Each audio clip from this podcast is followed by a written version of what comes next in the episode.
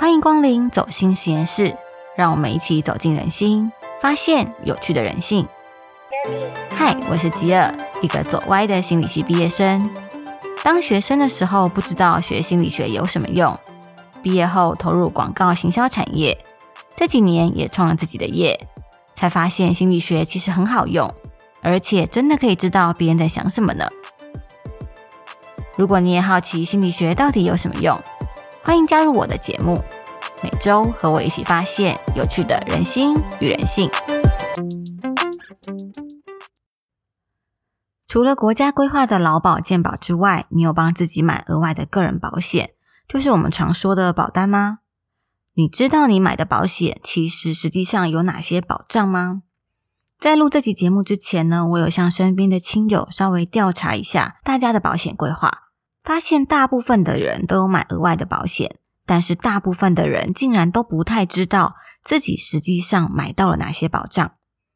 有些人的保单是小时候爸爸妈妈帮忙买的，有些人呢是自己跟在做保险的亲朋好友买的。虽然不太知道自己买保险，因此拥有了哪些额外的保障，但是因为每年都要缴好几万块的保费，感觉自己的保险应该很够了吧？很多人都这样跟我说。因为缴了很多钱，所以觉得保险很足够。嗯，这中间恐怕有什么误会。今天的走心实验室主题就要来聊聊我在买保单这个大家应该都会做的事情上看见的心理现象。因为这个主题呢，会需要稍微讲到保单的基本概念，所以节目听起来可能会觉得有一点硬，不像上一集菜单心理学这么轻松好消化。但是我觉得保险啊，是在做个人理财规划、生涯规划的时候一定要考虑的事情。没有人喜欢意外，应该也没有人会希望因为自己的意外而成为家人的负担吧。所以大家多少都会买一些保险，或者是觉得应该要买保险。但是我发现很多人在买保险、在规划保单的时候，都会遇到同样的心理盲点。一不小心就变成保险业务员最喜欢的那一种，可以帮他带来很高额奖金的那种客户。记得应该是三四年前，不知道为什么，当时我突然有点担心，如果自己发生什么意外，或者是突然生了什么重病的话怎么办？我可能会没有办法工作，我会失去收入，我可能会拖累我的家人。你知道，当你开始想一些有的没的事情的时候，你就会越想越害怕。所以当时我立刻就十万火急的想要帮自己买保险，但是一开始我还真的是一头雾水，到底我应该要买什么保险？保险有哪几种？还有什么残废险、残服险有什么不一样？还有副本理赔、保证续保，有一大堆的专有名词。我就请朋友介绍，然后找了几家保险业务来谈，发现每个人真的是每一个业务哦，他们都跟你就是东扯西聊，就是不跟你讲重点。就是不跟你解释这些你想要知道的事情。然后当时我呢就觉得跟保险业务员讨论实在是太没有效率，太浪费时间了。所以后来我就自己花时间研究。虽然保险合约对我来说其实就像无字天书一样，我一开始真的看不懂，但是就慢慢看，然后慢慢研究。我觉得真的是好险，我有自己花时间研究，因为我后来比较了解各家的保险的内容之后，比较了解保单到底是要干嘛之后。我回头去看各家业务帮我规划的商品，我发现那些都是一些高保费但是低保障的东西。拿最简单的寿险来举例好了，例如一百万的寿险额度，我现在每年大概要付一千块左右的保费，但是跟我同样年纪的朋友，他们可能买一百万的寿险，保费却要台币的三万多块，这不是两三倍的差别哦，这是三十倍的差别哦。同样是一百万的寿险，为什么会有这么大的价差？难道我的朋友他遇到诈骗吗？其实也不是这样。在说明原因之前，我们先来认识保险有分成两大类，一种叫做终身险，一种叫做定期险。先说定期险，定期险呢，就是我每年付一笔钱给保险公司，来买这段时间我想要的保障。例如我前面说的。我花一千块买一百万的寿险，如果我在这一年内因病或者是因为意外过世了，那我的家人就能够拿到一百万的理赔金。如果我这一年呃很平安喜乐，这一千元的保费呢，就像是你去看电影、去租房子一样，花掉就没有了。那另外一种终身险，它一样是每年缴一笔保费，但是它的保障是一辈子的。那通常大约缴个二十年或三十年的保费之后呢，就不用再缴，保障就是持续一辈子。不管你是几岁过世，家人都可以领到这笔理赔金。所以保险业务员在推销这种终身险的保单的时候，都会算给你看。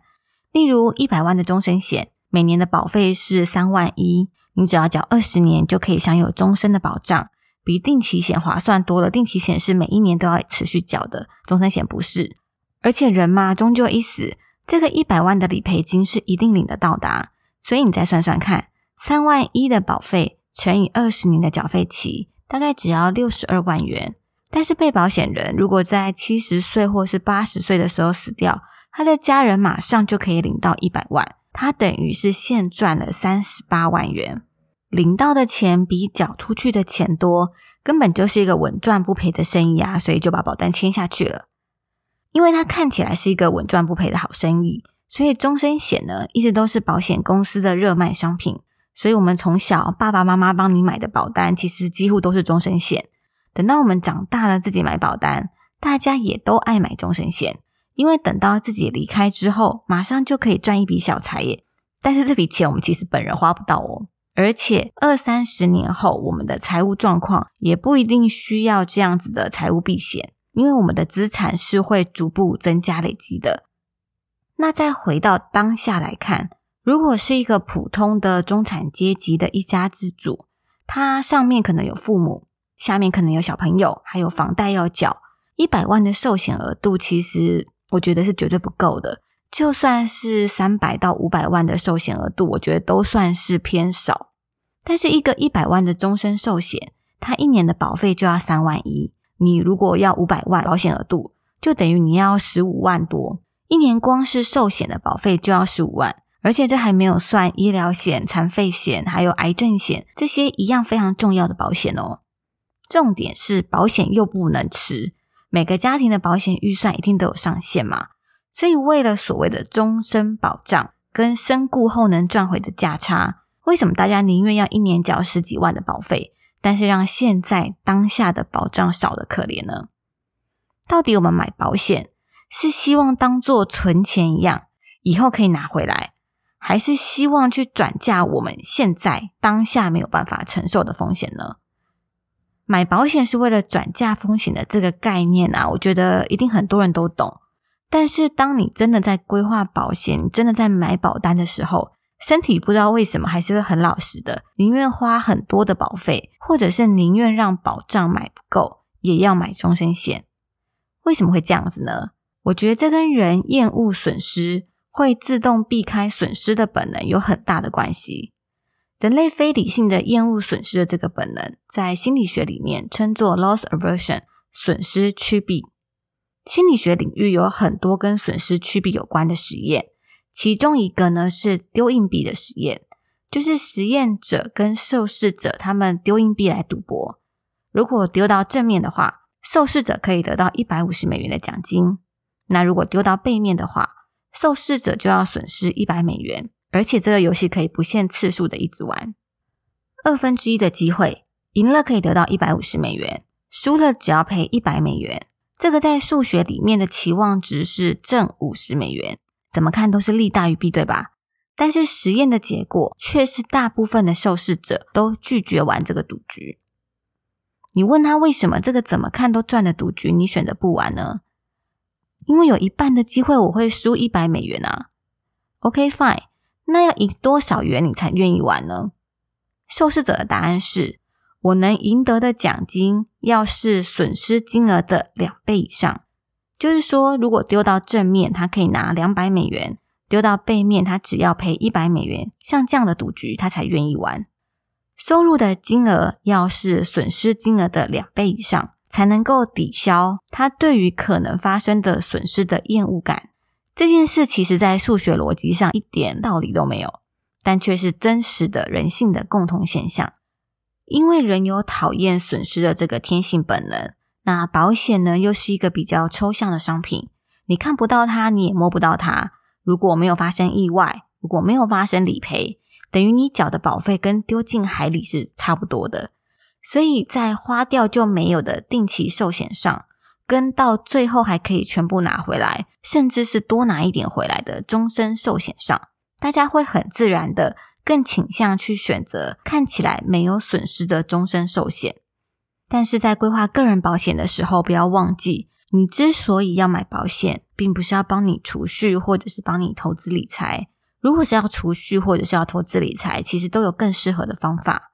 我们买保险的目的是要转嫁你现在无法承受的风险，像是癌症险可以帮忙转嫁如果离癌可能需要的上百万的医疗费；残废险呢可以帮忙转嫁像是失能可能会需要的生活费、看护费；还有前面举例的寿险、意外险，就是可以给家人留一个必要的保障，避免比如说一家之主倒下了，全家的生活都过不下去。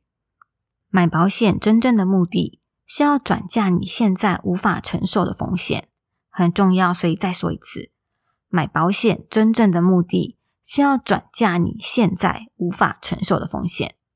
虽然我知道每年健健康康、平平安安的把白花花的保费丢进大海里面会很痛，这很违反人性。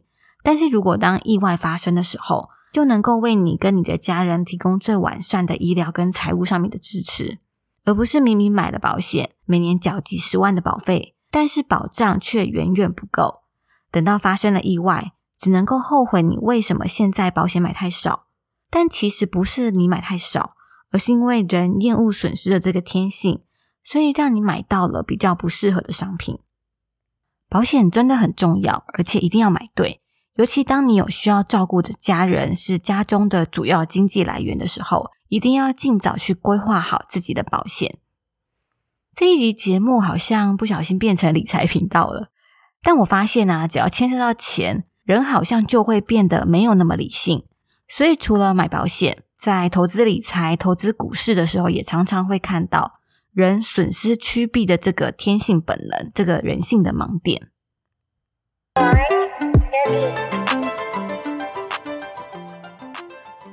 今天的走心推荐要跟你们分享一个网站，跟今天聊的保险主题很有关系。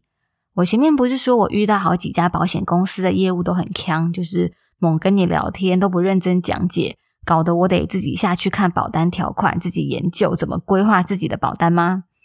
真的是研究到我被我最后遇到的保金业务说我有点太专业，他们都想要吸收我转行去卖保险的这样。其实我本来也不想这样，我只是想要找个保险业务员，然后帮我把现有的保单做个保单鉴检，然后帮我规划好，直接买一买就好了。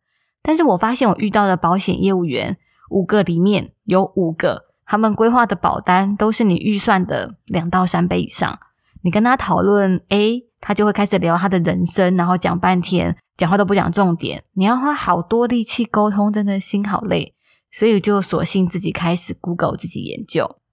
我是一个连保险应该要买什么都没有概念的完全的门外汉。那一开始真的花好多时间研究的很辛苦，而且保单的条文魔鬼都藏在细节里面啊。